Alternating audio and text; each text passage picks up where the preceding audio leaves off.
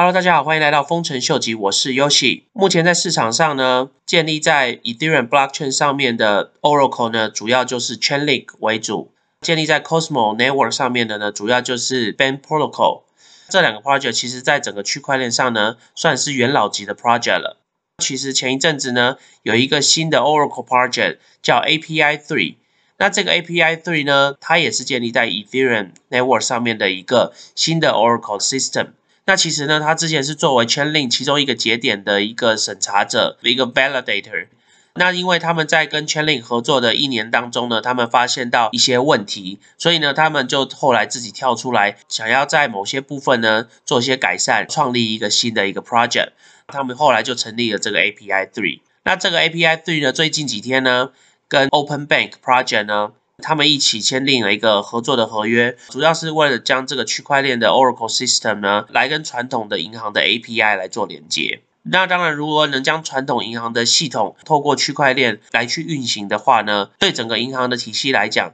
将会是一个非常非常大的转变。所以呢，我们先来了解一下，到底 API Three 它有什么跟其他 Oracle Project 不一样的地方呢？它这边主打的是 decentralized, secure 跟 interoperable，表示他们主要着重于就是去中心化、安全跟互相运作。那这边他们特别有强调，他们的 API 呢是一个 first party 的一个 API。其实这个部分呢，就是他们跟 Chainlink 呢最大的差别。就像我之前的 video 里面有提到，Oracle 他们的系统呢运作呢比较像是一个 middleman，就是我们所谓的中间人。然后它透过这个中间的系统呢，去连接 offline 的一个 data source，然后来确定说这个资讯的准确性。那外界的这个资讯的连接呢，基本上就是透过 API。这个 API 对他们的操作方法差别就是，他们把 Chainlink 中间人的那个部分呢给去掉。然后呢，直接把连接外面的 API 的部分呢，拿来做一个节点，然后直接让这个 API 呢，来去跟 offline 的 data 呢，直接做个连接。这个部分是他们跟 Chainlink 呢最大的差别。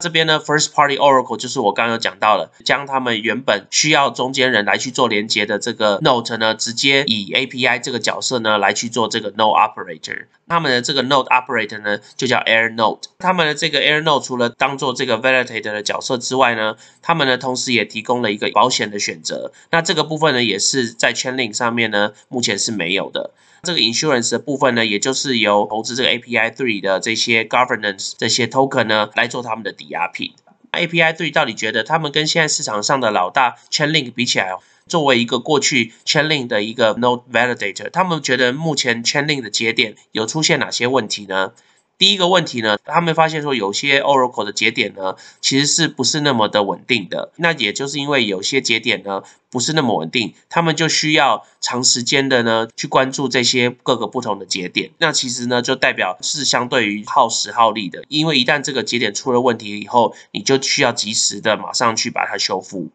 那第二个呢？当你这个节点出现问题的时候呢，并不会自动的去修复，那就需要靠一些外力的部分，一些 validator 的部分呢，然后来去做这个修复的动作。所以呢，这其实就是第一个问题的衍生出来的问题，就是因为他们这个节点相对于的不是那么的稳定，那所以造成这个节点呢，有时候会需要出现问题。那这些问题呢，因为它自己自动没办法修复，所以呢，就需要靠人力，然后来去解决这些问题。那就回到我们刚刚提到的，就是相当。的耗时跟耗力。那第三个问题呢，就是如果你是作为一个 API 的 provider 的话，你没办法去确认说你想要使用的这个节点，他们的 infrastructure 到底是不是够稳定。变成说说所有这些东西呢，都是要透过这个 no provider 呢来去提供那些资讯。最主要是因为他们并没有一套完整的系统，然后来去告诉大家说真正要求的一个 spec 或是最低的一个要求，并没有一个明确的规范，所以呢就有可能说在这些所有里面存在的节点呢，他他们的水准呢可能是。参差不齐的这个部分的话，也可能会对这些所谓的 API 的 provider 呢，在选择他们的节点的时候呢，就是会造成问题。他们到最后传出去的讯息，到 offline data 接收的那边的时候，他们的讯息是不是完整的传递？同时呢，他们又提到说，这些所谓的节点的 validator 呢，他们常常需要透过一些辅助软体呢，去帮助他们运行这个节点。那这个部分其实跟第三个这个点呢，其实是相类似。他们意思就是说，你今天如能能把 API 跟节点结合在一起的话，你基本上就不会因为一些规格造成最后这个连接呢是失败的。那再来第五个呢？他们就提到说，因为他们作为一个节点的提供者，他们常常付款的时候呢，就是用从 cryptocurrency 转成美金或是当地的货币的时候呢，会常常面临到一些法律的一些问题。那再加上最近的 Ethereum Network 上面 cost 来讲的话，他们只要转换这些 currency 费用，相对于是比较高的。当他们如果有做 stake 的这个动作的时候呢，有时候呢还是会牵涉到一些法律相关的一些问题。那基本上五六七这三个观点呢，目前很多 crypto project 都面临到了，就是当你在从 cryptocurrency 转换到我们所谓的法定的货币，你常常会面临一些规范，当他们要把它兑换成现金的时候呢，就会比较困难。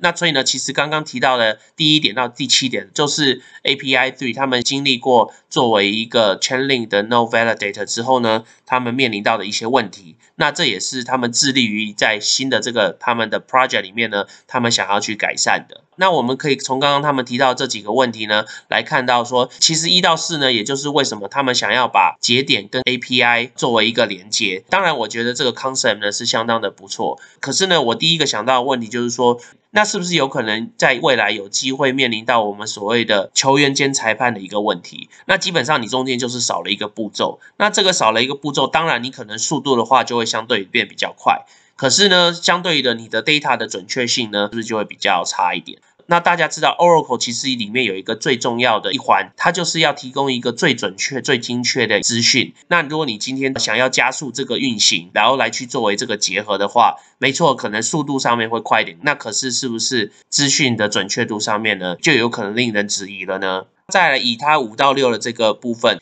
我觉得其实这个的话呢，严格来讲不应该算是一个真正呃很严重的问题，因为其实这个问题的话，不管是公司行号也好，或者是个人投资者也好，呃，都是目前 cryptocurrency industry 里面大家一起面临到的问题，因为毕竟 cryptocurrency。就是还在起飞的一个状态，它各项的法规法令都是在灰色地带，也就是因为它是在现在这个比较混沌的一个状态之下，大家也才有比较高的一个 return，比较高的一个 reward。那你当然可以说，因为今天你怕会触犯一些法规的一些部分，这个部分也顶多只是交给一些会计师或是一些律师，然后来去咨询，作为一个正确的一个动作。那如果你说以支出来讲话，那就是因为他们这个 network 基本上就是建立在一 Ethereum 上面，那 Ethereum 大家也知道。从去年开始这一阵子，它的一些费用都是相当高的。那所以呢，这也是为什么 Ethereum 就一直要致力于转型到 Ethereum 2.0、Ethereum 2.0。到时候只要 Ethereum 2.0能完成整合的动作的话呢，这个部分我就觉得不会是一个太大的问题了。既然都已经提到最近比较新兴的 Oracle Platform，那我就想要在这边介绍给大家一个最近建立在 Polkadot 上面的一个 Oracle System，就是他们的 Kylon。那这个 Kylon 它其实做的东西呢，Chainlink 呢基本上就是很像的，差别就是 Chainlink 那它是建立在 Ethereum 上面的 Oracle，相对于的 Kylon 呢，它就是建立在 Polkadot 上面的一个 Oracle System，那这个 Kylon Network 呢，值得一提的呢是，他们除了想要做到目前全领的功能之外呢，他们呢还想要另外建立一个 One Stop Automatic Data Source Store。但他们其实想要做的是一个 Data Center 呢，同时不但可以作为一个 Oracle 的系统，同时也想要做一个 Index 的系统。那目前在 Ethereum 上面 Index 的系统的话，就是我们常听到的 The Graph。那这个 Kylon 呢？他就是想要结合除了 Chainlink 以外，他想要把 The Graph 呢也同时结合在一起，然后同时操作这个 Oracle 跟这个 Indexing 的功能。那当然就以他这前两个想要达到的这个目标的部分的话，看来就是已经非常非常厉害的一个 project。那当然他们想要把这两个 project 整合在一起的话，我个人认为并不是这么的容易。但是呢，如果他们真正能做到这个部分的话呢，那我相信 k y l a n 呢将会是一个非常非常具有潜力的一个 project。那同时，大家可以来来看一下他们各自的 market cap。以现在 Chainlink 的 market cap 的话，大概是十五个 billion。那以 Band Protocol 的话呢，大概是四百三十九个 million。那以 k y l a n 的 market cap 的话呢，大概是六十八个 million。然后以刚刚 API 对的话，大概已经到达一百六十个 million。Calend 它的 market cap 呢，相对于还是比较小的，所以呢，表示它上涨的幅度的话呢，还是机会是比较高的。那再加上它想要做到的是，除了 Chainlink 能做到的东西以外，它也同时想要做到 The Graph 的东西。那 The Graph 的 market cap 的话呢，大家看到是将近 two billion。所以呢，基本上如果你就单单把 Chainlink 跟 The Graph 的 market cap 算一算的话，这个市场大概也有一个十八个 billion 左右。当然也是因为 Kylon 它还是一个非常非常新的一个 project，它的这些东西呢，都需要带时间来证明它有没有办法做到。但是呢，以它这个 market cap 来讲的话，目前呢，我个人还是觉得是低的。有兴趣的朋友的话呢，可以去研究一下这两个 project 哦。那我们今天就先聊到这喽。如果对我的 content 有兴趣的朋友的话呢，麻烦帮我按赞、订阅、分享、开启你的小铃铛。然后，如果对我的 content 有任何 comment 的朋友呢，也请麻烦帮我在下面留言哦。那我们今天就先聊到这喽，拜拜。